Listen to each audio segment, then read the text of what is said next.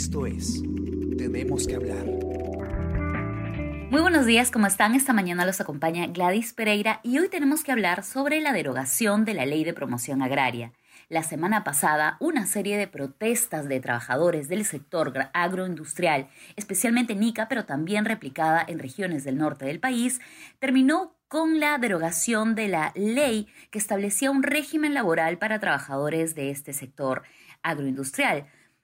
La primera propuesta del Ejecutivo cuando empezaron las protestas, porque los trabajadores denunciaban que con esta norma eh, no se garantizaban sus derechos plenos y por el contrario se permitían abusos, la primera propuesta del Ejecutivo era derogar solo el capítulo laboral, pero el Congreso decidió eliminar toda la norma. Y con esto se estableció una comisión para generar un nuevo, eh, una nueva normativa, una nueva ley sobre este tema. Pero, ¿cuáles son las implicancias económicas y tributarias que se van a modificar. Paola Villar, coordinadora de la sección Economía del Comercio, conversó con el ministro de Economía, Waldo Mendoza, para darnos algunos adelantos de qué es lo que se espera con la, con la comisión y con la nueva norma que se espera que se apruebe para el sector agroindustrial. Hola Paola, ¿cómo estás? Hola Eladis, ¿cómo estás? Sí, tal cual has mencionado, bueno, hice la entrevista este fin de semana con Nicolás Castillo, que también es de la sección, ¿no? Y, y bueno, pudimos conversar con el ministro sobre los planes son un poco lo, que, lo que también tiene pensado hacer el MEF, eh, o, o, al menos para conocer también la opinión que tiene el MEF sobre todo este tema, ¿no? En principio, la labor del MEF en esta situación ha sido reunirse con el Congreso. Ellos tuvieron una reunión con el Congreso el mismo viernes, ¿no? Este, ahí estuvo Waldo Mendoza, que es el ministro de Economía, estuvieron también los ministros de Trabajo, que es eh, el ministro Javier Palacios y el titular de, de Agricultura, conversando con los congresistas más que nada la parte técnica de la ley agraria. Porque, ¿qué pasa? Sí, ha habido todo este tema muy fuerte por, por la ley de promoción agraria. Es una ley que además ha sido extendida, debía ser temporal, pero ha sido extendida por varios, varios años. Pero si hay algo que sí es innegable, digamos, es eh, que esta norma en algún momento sirvió muchísimo para impulsar a un sector que antes no tenía, eh, digamos, la potencia que tiene hoy día, ¿no? Y, fue algo que conversamos con el ministro de cómo ellos fueron a hablar de los distintos componentes que tiene la norma, que tiene tres componentes, es el laboral, el tributario y está la parte de salud, ¿no? Entonces, en la parte laboral, claramente que es un tema que maneja mucho más el ministro de Trabajo, hay algunas cosas que se están pidiendo, pero se pide algo que es el tema del, incremento de salarios, algo que el Ejecutivo no puede hacer porque es un tema entre privados, a menos que, digamos, aumente todo el salario mínimo de todo eh, el país, que es algo que también en este momento y por el impacto económico es muy probable que no lo estén evaluando porque sí dañaría, ¿no? Claro, para, para tenerlo claro, Em, en el componente laboral se establecía 39 soles con 19 céntimos por más de cuatro horas laboradas. ¿Qué es lo que piden los trabajadores eh, de este sector que han protestado toda la semana pasada? Los trabajadores en realidad están pidiendo entre 60 y 70 soles, hasta donde tengo entendido, al día, ¿no? Están pidiendo un salario que es más o menos casi la mitad, ¿no? De lo que estaban ganando que se aumente. Eh, pero, y por eso comentaba también ese tema, eso no es algo que realmente se pueda lograr con, con, con, digamos, con que interceda el, el, gobierno. Eso es algo que se logra entre privados y claramente algo que sabemos del sector es que hay muy baja sindicalización, ¿no? Entonces, un problema que vimos en las protestas es que no había con quién negociar o no había un entendimiento completo con los trabajadores porque habían unos que pedían A, otros pedían B, otros pedían C, pero finalmente las demandas son reales, ¿no? Entonces, yendo un poco al tema de la entrevista, eso es algo que creo que el ministro y los demás entienden, algo que me quedó eh, muy claro de la visión que tiene el ministro de Economía, y esto lo van a poder encontrar hoy en la versión web de la entrevista, es que él entiende que hay un problema, ¿no? que no es simplemente como algunos han querido decir que hay personas que de pronto están impulsando una protesta, ¿no? O, hay muchos que han querido deslegitimar, digamos, la protesta diciendo de que habrían, así como antes se hablaba, ¿no? De las marchas que hubo, que habría gente que está usando, ¿no? Más por el lado político. Creo que al ministro le queda muy claro que es un problema. real, como. Exacto, que es, un es una demanda real y es una demanda finalmente de uno de los ámbitos importantes en el Perú, que es el social. O sea, hablamos de que hay dos aspectos, ¿no? El económico, que es de donde está el Ministerio de Economía, y el social, que claramente es otro tema que se maneja desde el gobierno, pero del cual al menos el MEF tiene entendimiento. Entonces, bajo ese entendimiento, El MEF, si bien no tiene tanto la competencia de meterse en el tema laboral, sí tienen competencia en un ámbito muy importante que tiene que ver con la norma, que es el tema tributario. Que si bien no fue el tema central de la protesta, ahora ha sido puesto, ¿no? Como digamos, bajo, el, bajo la lupa, si se quiere. Claro, como comentábamos, eh, la propuesta inicial del Ejecutivo, de hecho creo que en la mesa de diálogo del día martes, en el segundo día de protestas, era solamente eliminar el capítulo laboral, precisamente porque, eh, como mencionamos, los trabajadores consideraban que este aspecto era el que más los perjudicaba. Pero finalmente el Congreso el día viernes decidió derogar toda la norma. ¿Qué decía específicamente la ley 27360 sobre el componente tributario y los beneficios en este sentido para las empresas de este sector? Actualmente, y bueno, lo que fue ampliado en el 2019, ¿no? como ya todos sabemos, fue que la tasa de impuesto a la renta que deben pagar las empresas del sector agroexportador que funcionan bajo la, o funcionaban en todo caso, porque ya ayer derogaron la norma oficialmente, ¿no? que funcionaban bajo la ley de promoción agraria, tenían que pagar un impuesto a una tasa anual de 15% de impuesto a la renta. ¿ok? Este, esta tasa está por debajo de la tasa regular, que es 29,5%. Y este es un componente que no se modificó. A diferencia, por ejemplo, de, de, la modificación que sí hubo en la ley de promoción agraria anterior con el componente de salud, ¿no? Antes la aportación a salud era más baja y lo que se planteó es, ok, a partir del 2024 o 2025 me parece, iba a ir subiendo gradualmente hasta llegar al 9%, que es el que todas las empresas pagan. Entonces, lo que no se hizo en la norma que se aprobó el año pasado fue hacer exactamente lo mismo con la parte tributaria. No se hizo eso, aunque el MEF también emitió opinión el año pasado, cuando todavía estaba la ministra María Antonieta Alba. El MEF emitió una opinión que de hecho ha sido compartida, difundida, de que no habría realmente, y, lo estoy revisando ahorita, desde el punto de vista tributario, la eliminación de la tasa reducida del impuesto a la renta no afectaría la evolución del sector. Con lo cual, ¿no? si todavía se quería tener un régimen de promoción, no habría por qué no subir la tasa progresivamente, porque también hay un tema importante que es lo que plantea el gobierno. Esta tasa es algo que el MEF defiende desde sus principios no económicos. Estos beneficios no pueden ser eternos, es algo que nos dijo el ministro. Se puede ir reduciendo esas exoneraciones, pero en una coyuntura como la que estamos ahorita, particularmente incluso ¿no? con COVID, con una economía afectada claramente, con, con una economía en la que estás gastando perdón, eh, recaudando menos y gastando más, hacer este cambio tan abrupto para una industria que de pronto puede no haber sido tan, tan impactada por el tema del COVID, pero de todas maneras, digamos, la economía en sí ha sufrido, ¿no? Hacer un cambio tan abrupto de la noche a la mañana sí puede generar problemas. Y te genera problemas más que nada en la parte de seguridad jurídica, si quieres, ¿no? O sea, el problema es, ¿qué pasa si haces esto y las empresas empiezan a decir, uy, cuidado, que en este mercado se toman las decisiones de esta manera y bajo ese sentido empiezan a repensar sus opciones de inversión. Y ahí finalmente el Perú también pierde, ¿no? Porque no queremos necesariamente que las inversiones no lleguen, no es la idea. Finalmente, más inversión siempre es más empleo, ¿no? Pero lo que se busca son condiciones, en todo caso, adecuadas y justas, que eso es totalmente de acuerdo que eso tiene que ocurrir. Pero el tema tributario es, es es más delicado que eso, ¿no? Yo creo que todos los economistas serios, y fue lo que también en algún momento hemos conversado con los economistas, tienen muy claro que el incentivo tributario que tiene ahorita el, sector agrario ya no lo necesita, como antes lo pudo haber necesitado, ya no lo necesita, pero no puede ser un tema que, ok, derogas la norma y ahí queda. Por eso, formar esta comisión es súper importante, porque se necesita un marco legal que tenga en cuenta estos componentes y eso es en lo que creo que el Ejecutivo va a tratar de trabajar junto al Congreso para dialogar y hacerles entender también que hay situaciones que deben tenerse en cuenta para no afectar la otra rueda económica que es también mueve al país. ¿no? Claro. Recordemos que la, la ley que recién ha sido derogada data del año 2000 fue ampliada en el 2006 y el año pasado con un decreto de urgencia se amplió hasta el 2031. ¿Hay algún argumento de por qué en ese momento no se hayan considerado eh, las recomendaciones del MEF para ir aumentando la tasa paulatina y no tener un cambio abrupto en, el componente tributario para este sector empresarial? En realidad, lo que pasó el año pasado fue que el Congreso, bueno, lo cerraron, lo, no, lo cerró la gestión de Martín Vizcarra y con la disolución del Congreso, esta norma pasó a manos del Ejecutivo. O sea, la, la ampliación de esta norma que estaba siendo evaluada, revisada, etcétera, etcétera, por el Congreso anterior, pasó a manos del Ejecutivo y el Ejecutivo realmente no modificó mucho, casi que se mantuvo el texto que ya estaba en el Congreso, que sí planteaba, por ejemplo, esta modificación en la parte de salud, que planteaba una mejora salarial, que planteaba mayores vacaciones, porque sí hubo varias modificaciones a la norma, bastantes, la verdad, eh, pero no tocaron el tema tributario. Entonces, por eso no se hizo.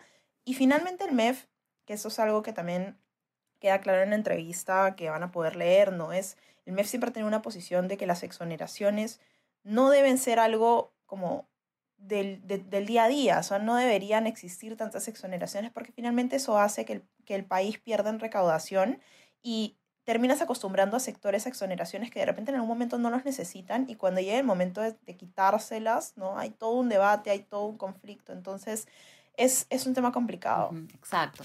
El fin promocional, digamos que ya, ya pasó, ¿no? Después de 20 años y de hecho se esperaba que dure 30 años, eh, el crecimiento de este sector ha sido significativo, en parte por esta ley, como mencionas, pero ya tenía que llegar a un punto en el que empiece a flexibilizarse. Ahora, entonces, ¿hay alguna fecha eh, en que la, comisión que se ha generado para evaluar la nueva ley del sector, eh, para que muestre sus propuestas? ¿Cuál es en este sentido eh, el cronograma que se tiene? Lo que ayer salió justamente, en, me parece que hubo una entrevista en Agencia Andina con, con un congresista que es el presidente de la de la comisión que se ha formado ¿no? para evaluar este nuevo marco legal del sector, el congresista Juan Carlos Oyola, mencionó que se busca tener un texto consensuado en siete días. ¿no? El plazo, según lo que, se, lo que se aprobó ¿no? con esta comisión, es 15 días calendario, me parece contados desde el sábado, ¿no? este, pero ellos están buscando que el proceso sea más rápido, obviamente por toda la situación que hemos vivido en el país, ¿no? Y que todavía se mantiene, porque no es que ahorita o sea, y es algo que también menciona el ministro, ¿no? No es que derogando hemos logrado el mayor éxito con el sector y, y, la conformidad de los, de los trabajadores, no. O sea, he visto por ahí algunos congresistas o partidos políticos que están diciendo que se logró, que se tuvo un granito al eliminar. Es, digamos, un paso importante en toda esa situación de calma social, pero no te soluciona nada realmente, Gladys, porque... Claro, se tienen que garantizar de todas formas los derechos que han estado exigiendo los trabajadores, ¿no? Claro, pero aparte también, eh, aparte hay un tema que, o sea, con esta derogación, en teoría, y es lo que podríamos entender, los trabajadores pasan a un régimen general, ¿no? Hasta que se apruebe un marco legal nuevo, obviamente, pero si solo se quedaran en la derogación, los trabajadores simplemente pasan a un marco general y no hay mayor cambio. Y lo que te genera ese marco general al final es, este, es que los trabajadores no ganen la CTS y la gratificación como ahorita está dentro de su salario diario, sino que lo ganen eh, al final de sus contratos, ¿no? Entonces, no te modifica realmente las situaciones que de pronto han generado ahorita todo este tema que hemos vivido en el país, que es un descontento, claro, por, porque los salarios no han subido como, como esperaban de pronto los trabajadores este, del sector agrario. Y también por el uso, o el mal uso, mejor dicho, de servicios ¿no? Eh, en algunos casos. Ahí también es un tema de, fiscalización en el ámbito laboral, como mencionaban muchos eh, trabajadores, el problema no solamente era que se les pagaban 39 soles, sino que no se cumplían las horas, ¿no? No trabajaban 8, trabajaban 10, trabajaban 12 horas, en condiciones en las que no se garantizaba su salud ni su seguridad. Entonces también eso, eh, como bien mencionas, la derogación de la ley no, no termina de solucionar su problema si es que, por ejemplo, por el lado de la fiscalización de trabajo no se garantiza que se cumpla efectivamente sus derechos. Ahora, este es eh, lo correspondiente a la ley de promoción agraria, pero también en tu entrevista hablas con el ministro Mendoza sobre otros temas y específicamente sobre la reactivación. Recordemos que, y también lo mencionas en tu nota, el ministro fue, antes de ser ministro en octubre, fue bastante criticado porque él mencionaba desde su posición de economista que posiblemente no tendríamos una segunda ola en el Perú. De hecho, ahora los contagios de coronavirus han bajado, eso es verdad, pero todavía hay que mantener cierta cautela respecto a este tema porque no sabemos qué va a ocurrir en el futuro. En este sentido, ¿qué es lo que te comenta el ministro sobre las, eh, las propuestas para reactivación económica? El tema de la reactivación, ahí, por ejemplo, lo que tenemos que recordar es que hace poquito nomás, ayer, eh, y bueno, fueron usados unos días, pero ayer ya se aprobó que reinicien operaciones algunos sectores de la economía que no estaban funcionando, que son cines, gimnasios, ¿no? Entre otros, que finalmente esto aporta a todo el tema de la reactivación económica, ¿no? Aporta a, a que pueda recuperarse la actividad del PBI que, que, se, que se ha visto impactada desde que empezó la cuarentena hasta el momento, ¿no? Entonces, creo que ahorita desde el MEF, y fue lo que nos, nos aseguró también el ministro, lo que se ha visto este último tercer y cuarto trimestre es una recuperación muy importante a comparación de de pronto lo que se podía esperar en el peor escenario, ¿no? Y a comparación de lo que vimos en el segundo trimestre, que fue caótico, que en mayo, junio la economía cayó muchísimo, se vio muy afectada por todo el tema del COVID. Y en cambio ahora estamos viendo una recuperación importante. Este mes de noviembre eh, último, la inversión pública llegó a niveles que no se habían visto en 10 años. O sea, hay, hay una reactivación real, ¿no? Y si bien de pronto, y esto creo que me corresponde decirlo en este momento porque yo creo que no todo el mundo lo está sintiendo, es totalmente eh, lógico que eso puede estar pasando porque el empleo siempre se va a demorar más en reactivarse.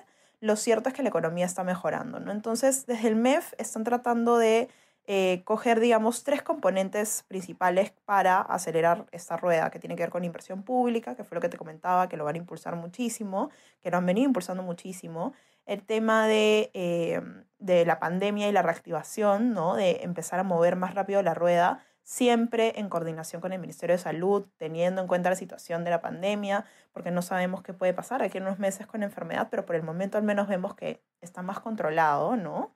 Por ahí un poquito los números en algunas regiones pueden subir, pero en general estamos mucho mejor que antes. Y otro componente muy importante aquí, Gladys, es la reactivación de grandes proyectos. Ahorita estamos tan enfocados en otros temas, pero en verdad hay muchos proyectos importantes en el país que están paralizados, ¿no?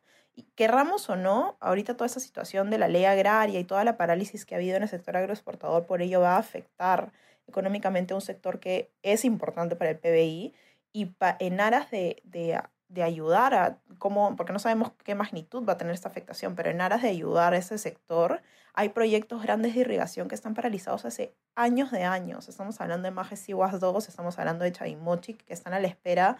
Uf, o sea, creo que Majes desde el 2012, si no es antes incluso, y Chaimochi que está entrampado hace más de tres años por todo el tema de Odebrecht. Entonces, hay grandes proyectos que tienen que salir y que creo que si este gobierno de transición logra hacer la labor de destrabar, porque finalmente es un destrabe, y logra impulsarlos, creo que hacia el 2021 el siguiente gobierno va a poder tener un mejor panorama de lo que se puede lograr, ¿no?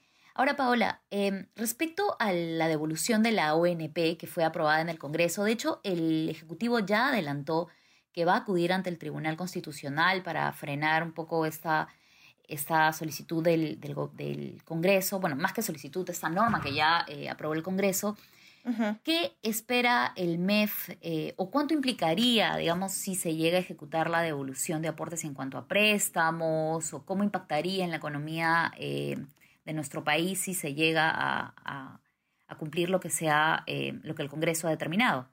Ahí sobre ese punto, el ministro Mendoza nos comentó que, por ejemplo, ahorita el país debe haber gastado más o menos 18 mil millones de dólares entre ahorros y endeudamiento por el tema de la pandemia, que es un monto no menor, ¿no? es un monto importante. Si antes el Perú se prestaban anualmente como 3.500 millones, ahorita claramente el monto es mucho mayor. Y el monto que vamos a necesitar para el próximo año todavía está ahí. O sea, todavía esta crisis no ha terminado, que es algo que creo que tenemos que entender todos.